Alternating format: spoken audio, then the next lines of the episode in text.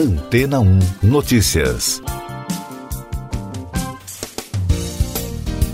Bom dia! O raro caso de uma mulher argentina que se curou do HIV sem tratamento é um dos principais assuntos em discussão no meio científico nesta semana. Como a paciente parece ter se livrado do vírus sem drogas ou tratamento, os médicos acreditam que o sistema imunológico dela eliminou o vírus por conta própria. Este é o segundo caso documentado desse tipo em todo o mundo. De acordo com a publicação científica Archives of Internal Medicine, testes realizados em mais de um bilhão das células da paciente não encontraram nenhum sinal da infecção.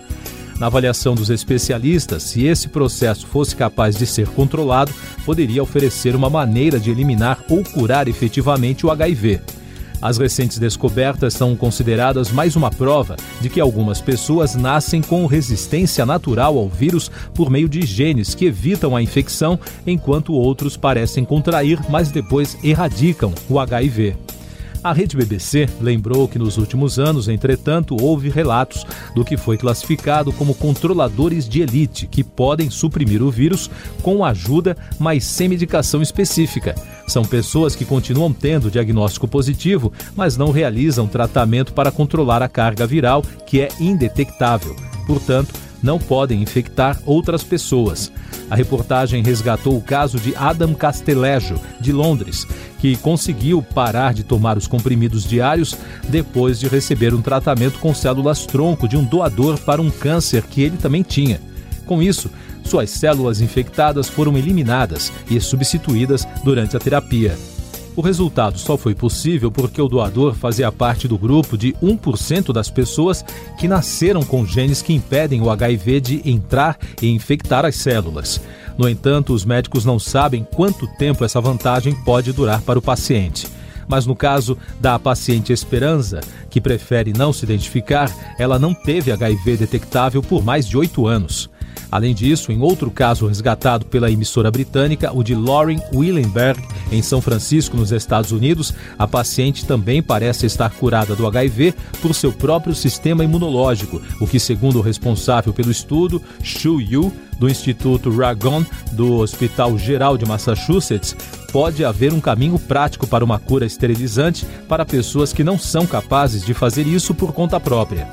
A pesquisadora também, ligada ao Instituto de Tecnologia de Massachusetts, o MIT, e da Universidade de Harvard, afirmou que os pesquisadores estão agora observando a possibilidade de induzir esse tipo de imunidade em pessoas em terapia antirretroviral por meio da vacinação, com o objetivo de educar seus sistemas imunológicos para serem capazes de controlar o vírus sem o tratamento convencional. E daqui a pouco você vai ouvir no podcast Antena 1 Notícias. Anvisa recebe pedido da AstraZeneca para uso da dose adicional da vacina contra a Covid-19. Senado aprova cadastros de condenados por violência contra a mulher. Barroso dá prazo para governo explicar situação do povo Yanomami. A Agência Nacional de Vigilância Sanitária recebeu o pedido da AstraZeneca para incluir uma dose de reforço no esquema vacinal indicado para o imunizante contra a Covid-19. Atualmente, a bula da farmacêutica não cita o reforço. A empresa enviou à Anvisa um estudo sobre a dose adicional que contou com a participação de voluntários brasileiros, que já foi inclusive aprovada pela própria agência em julho deste ano. O Senado aprovou por unanimidade na quarta-feira o projeto que cria o Cadastro Nacional de Pessoas Condenadas por Violência contra a Mulher. A proposta altera a lei de 2020 que criou o Cadastro Nacional de Pessoas Condenadas por Crime de Estupro. O objetivo é fortalecer políticas públicas e coibir casos de feminicídio, entre outros tipos de violência contra a mulher. O texto segue para análise da Câmara dos Deputados. O ministro Luiz Roberto Barroso, do Supremo Tribunal Federal, determinou que o governo federal explique em até cinco dias a situação dos indígenas da etnia Yanomami, especialmente a situação nutricional, o acesso à água potável e a prestação de serviços de saúde. Nesta semana, a Rede de Sustentabilidade enviou ao Supremo um pedido para que o governo seja investigado pela situação dos indígenas. Essas e outras notícias você ouve aqui na Antena 1. Oferecimento Água Rocha Branca. Eu sou João Carlos Santana e você está ouvindo o podcast Antena 1 Notícias. O governo dos Estados Unidos recebeu o pedido de extradição do blogueiro Alan dos Santos. Ele é investigado em dois inquéritos no Supremo Tribunal Federal. Segundo reportagens da Folha de São Paulo, a ordem emitida pelo ministro Alexandre de Moraes chegou no país na última semana. De acordo com o jornal, o envio da documentação partiu do Ministério da Justiça antes da cúpula da pasta ser notificada. Logo depois, a chefe do Departamento de Cooperação Internacional, a delegada Silvia Almeida, foi demitida. Fontes ligadas ao ministro Anderson Barra Torres, porém, negam que a saída da servidora tenha relação com o episódio. Além disso, segundo outra reportagem da publicação, a Polícia Federal investiga ainda a atuação do núcleo da pasta no processo de extradição do blogueiro. Mais destaques nacionais no podcast Antena 1 Notícias. A Comissão de Fiscalização Financeira e Controle da Câmara dos Deputados aprovou um convite ao ministro da Educação, Milton Ribeiro, para que ele explique a suspeita de que houve interferência política na elaboração do Exame Nacional do Ensino Médio, o Enem. A sessão foi marcada para 8 de dezembro. O pedido foi aprovado no mesmo momento em que Milton Ribeiro falava à Comissão de Educação. Em audiência na quarta, o ministro disse que, ao afirmar que o Enem começa a ter a cara do governo, o presidente Jair Bolsonaro quis dizer que terá a cara do governo no sentido de competência. A Procuradoria-Geral da República pediu ao Supremo Tribunal Federal abertura de inquérito para apurar suposto crime de racismo da deputada federal Bia Kicis, do PSL do Distrito Federal. A parlamentar publicou em 2020 nas redes sociais uma imagem de blackface, que é considerado uma prática racista, para criticar um programa de trainee para negros. E o ministro Ricardo Lewandowski acatou o pedido e já determinou a abertura de investigação. Falando ainda das decisões do STF, o ministro Edson Fachin suspendeu uma lei de Rondônia que proíbe o uso da linguagem neutra na rede de educação básica do Estado.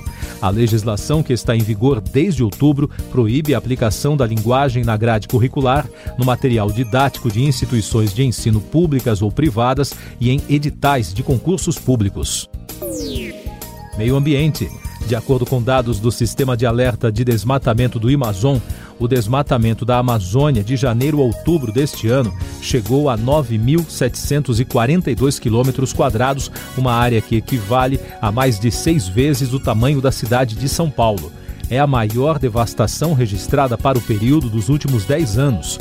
O sistema monitora a floresta por meio de imagens de satélites. Os números da pandemia no Brasil.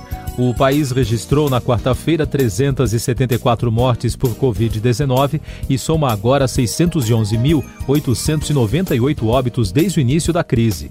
Os números apontam tendência de estabilidade no número de mortes pelo quarto dia seguido, enquanto a média dos últimos sete dias ficou em 260. Em casos confirmados, o país soma 21 milhões e 900 mil, com mais de 12 mil em 24 horas.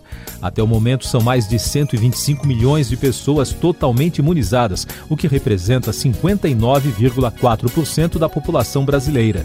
Com isso, o Brasil ultrapassou os Estados Unidos no índice de vacinação completa, mas continua atrás de Chile, Argentina e Cuba, de acordo com a plataforma Our World in Data a Covid no mundo. Enquanto o governo português estuda restabelecer restrições devido à quinta onda da Covid na Europa, o presidente Marcelo Rebelo de Souza defendeu o retorno do uso obrigatório da máscara em espaços abertos. As autoridades locais temem principalmente a aproximação das festas de fim de ano. Na Irlanda, o governo decidiu reinstaurar o toque de recolher à meia-noite para bares e restaurantes, além de incitar o regime de home office para limitar as aglomerações. A nova onda europeia da pandemia atinge ainda Alemanha, Bulgária, Bélgica, Holanda e Áustria. Política econômica. A Comissão de Constituição e Justiça da Câmara dos Deputados aprovou na quarta-feira o projeto de lei que prorroga até 2023 a desoneração da folha de pagamento das empresas dos 17 setores que mais empregam. Como não houve recurso para análise em plenário, a proposta segue para o Senado. A desoneração está prevista para acabar neste ano. E o plenário do TCU, o Tribunal de Contas da União, decidiu mudar o entendimento sobre o artigo da Lei de Responsabilidade Fiscal, o que, segundo especialistas, abre caminho para o governo prorrogar a desoneração da folha de pagamentos sem a necessidade da chamada medida de compensação. Tecnologia. A Procuradoria do Estado americano de Ohio abriu nesta semana um processo contra o Facebook por fraude de valores mobiliários.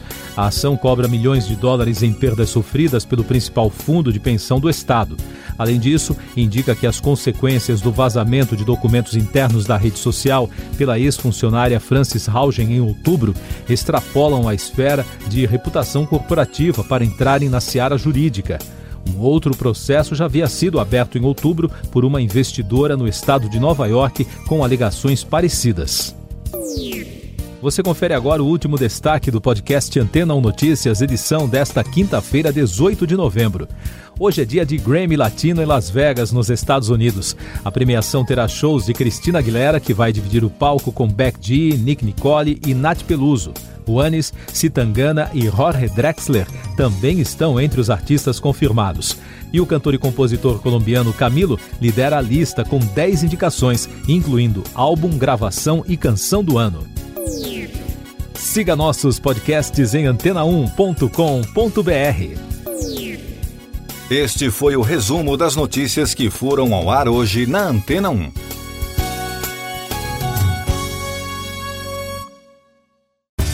Depois de tanto conteúdo legal, que tal se hidratar com água rocha branca?